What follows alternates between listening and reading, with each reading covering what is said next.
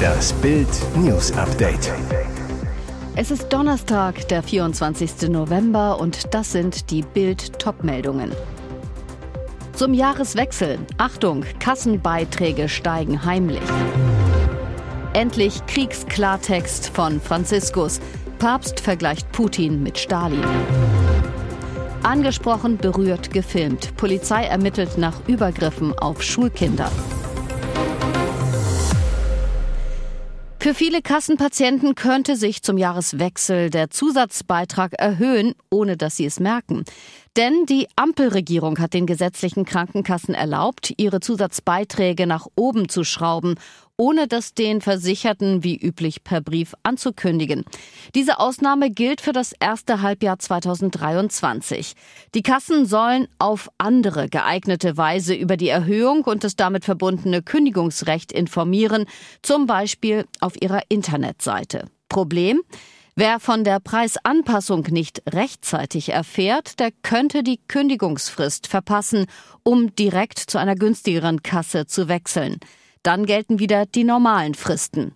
Sabine Wolter von der Verbraucherzentrale NRW rät, ab der zweiten Dezemberwoche lohnt es sich für gesetzlich Versicherte einfach mal auf die Website ihrer Krankenkasse zu gucken. Der durchschnittliche rechnerische Anstieg soll laut Bundesgesundheitsministerium 0,3 Prozentpunkte betragen. Davon zahlen Arbeitnehmer und Arbeitgeber je die Hälfte. Bedeutet, bei einem Bruttoeinkommen von 3000 Euro wären das 4,50 Euro im Monat bzw. 54 Euro im Jahr zusätzlich. Ein Sieg für Transparenz und Pressefreiheit. Die umstrittene Klimastiftung MV muss nun endgültig die Namen der am Weiterbau der Gaspipeline Nord Stream 2 beteiligten Unternehmen nennen. Das Bundesverfassungsgericht nahm eine Beschwerde gegen die bisher in diesem Fall gesprochenen Urteile nicht an. Die Stiftung unter Vorsitz des ehemaligen Ministerpräsidenten Erwin Sellering hatte 80 Unternehmen Aufträge von insgesamt 165 Millionen Euro erteilt. Mit der aus Gazprom-Geldern finanzierten Stiftung sollten Sanktionen der USA gegen die Fertigstellung der umstrittenen Pipeline umgangen werden. Leider hat das Bundesverfassungsgericht unsere Beschwerde nicht angenommen. Das bedauern wir sehr.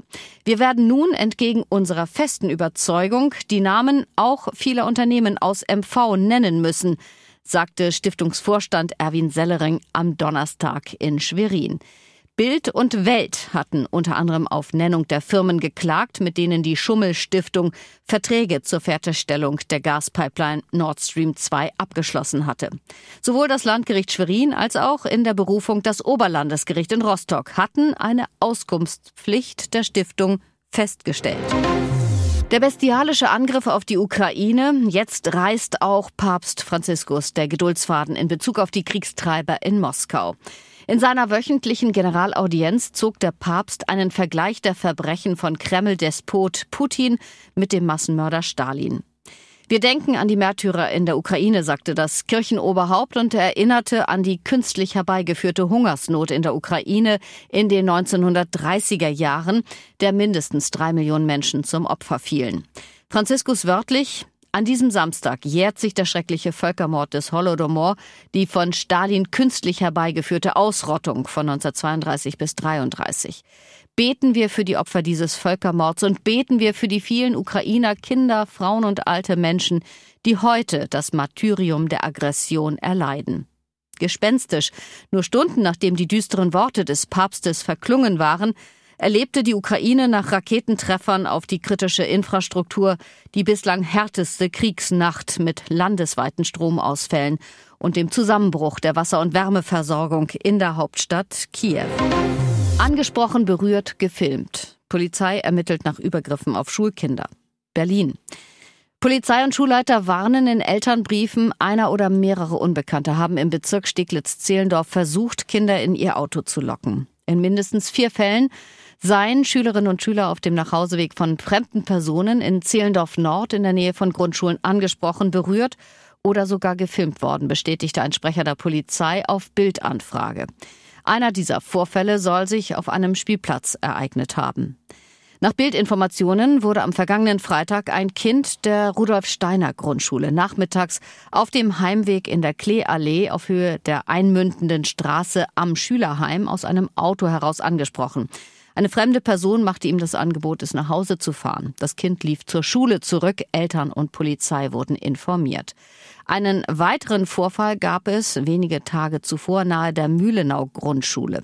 Laut Tagesspiegel sei auch ein Kind einer Schule im Ortsteil Lichterfelde auf diese Weise kontaktiert worden. In allen Fällen reagierten die Kinder richtig und stiegen nicht in das Auto ein, sondern informierten umgehend Eltern oder Schule. Die Polizei und das Landeskriminalamt ermitteln.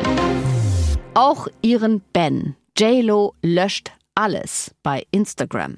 Auf einmal sieht man nichts mehr. Ihre 227 Millionen Follower wundern sich über die Instagram-Seite von Jennifer Lopez, denn die ist plötzlich leer. Wo früher heiße Bikini-Bilder von J-Lo, herzige Liebesbekundungen für ihren Ben Affleck oder auch mal ein ungeschminkter Gruß aus dem Bett zu sehen war, herrscht jetzt gähnende Leere. Noch keine Beiträge vorhanden, heißt es, wenn man aktuell auf das Instagram-Profil von Jennifer Lopez klickt. Anstelle eines Profilbildes sieht man nur noch einen schwarzen Kreis. Alle Bilder ihres Lebens sind entfernt. Auch ihr Ben, mit dem sie im zweiten Anlauf im Sommer in den Hafen der Ehe schipperte. Liebesaus? Ehekrise? Ein schlimmer Vorfall in ihrem Leben? Ein Mittel, um Aufmerksamkeit zu erregen? Promo für neue Musik? Wurde JLo gehackt? Die Fans wissen nicht weiter. Superstar Lopez stehe kurz vor der Ankündigung eines neuen großen Projekts, will Deadline gehört haben. Offiziell gibt es von JLo aber noch keine Erklärung. Und jetzt weitere wichtige Meldungen des Tages vom Bild Newsdesk. Und wir müssen es bezahlen. 10.000 Euro Mietzuschuss für Beamte. Vorgezogene Bescherung für die Beamten. Rund 1,7 Millionen Staatsdiener in den Ländern sollen satte Zuschüsse erhalten. Grund die stark steigenden Kosten fürs Wohnen.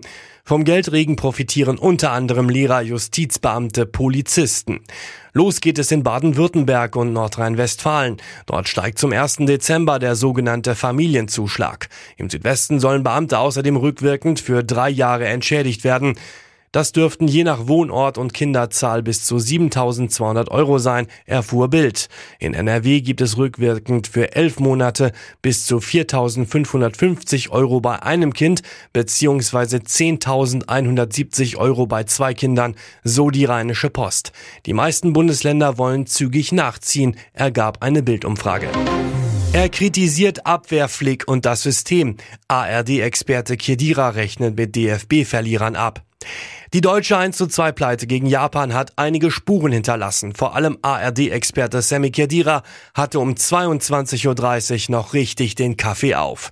Mehr als fünf Stunden nach Spielende poltert er los. Der Weltmeister von 2014 schießt gegen die Verteidigung, Bundestrainer Hansi Flick und das System.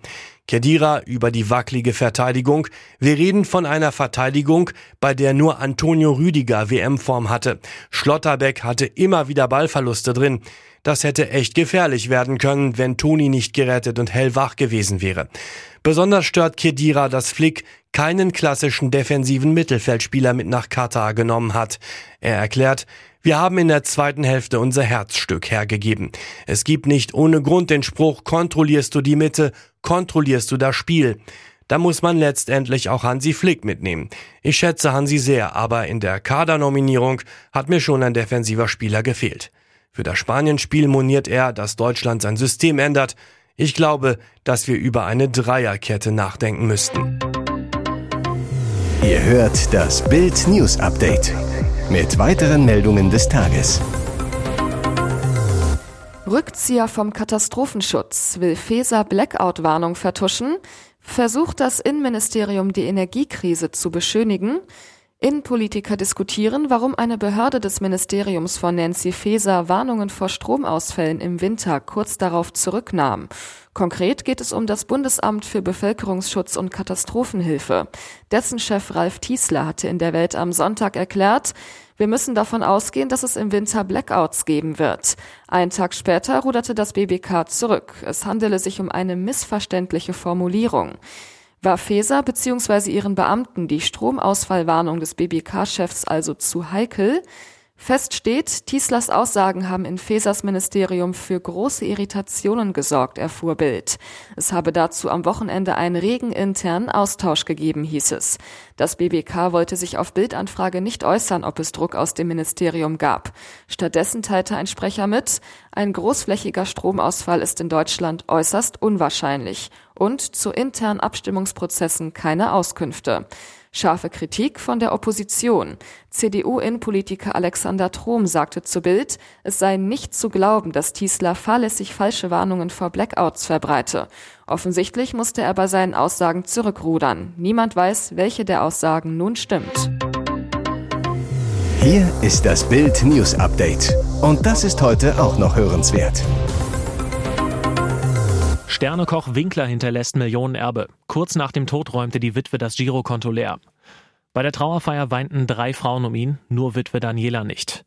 Ohne erkennbare Emotionen warf sie später eine Blume in sein Grab. Von ihr wollte sich der Koch scheiden lassen. Nach Bildinfos gehört sie nicht zu den Erben seines Millionenvermögens. Winklers Generalbevollmächtigte Marianne Lauber sagt zu Bild, sie hatte einen Ehevertrag unterschrieben, in dem sie auch auf einen Pflichtteil verzichtete. Sonst hätte Heinz Winkler sie nicht geheiratet. Kurz vor seinem Tod habe sich der Starkoch um eine friedliche Trennung bemüht, um ein neues Leben mit Alicia anzufangen. Er war bereit, Daniela etwas zu geben. Sie wollte die Wohnung auf Mallorca, die Schenkungssteuer sowie Wohnrecht in der Aschauer Villa. Das war ihm zu viel, sagt Lauber. Die Familie von Heinz Winkler will keinen Kontakt mit seiner Witwe. Wir alle haben sie durchschaut. Sie hat ihn nie geliebt, wollte nur sein Geld. So Lauber weiter. Und sie sagt, Heinz Winkler starb am Freitag, den 28. Oktober. Bereits am Montagvormittag fuhr seine Witwe zur Raiffeisenbank Aschau. Dort hatte er ein privates Konto, für das sie die Vollmacht für den Todesfall hatte. Sie hob 15.000 Euro ab, ließ nur knapp 2.600 drauf.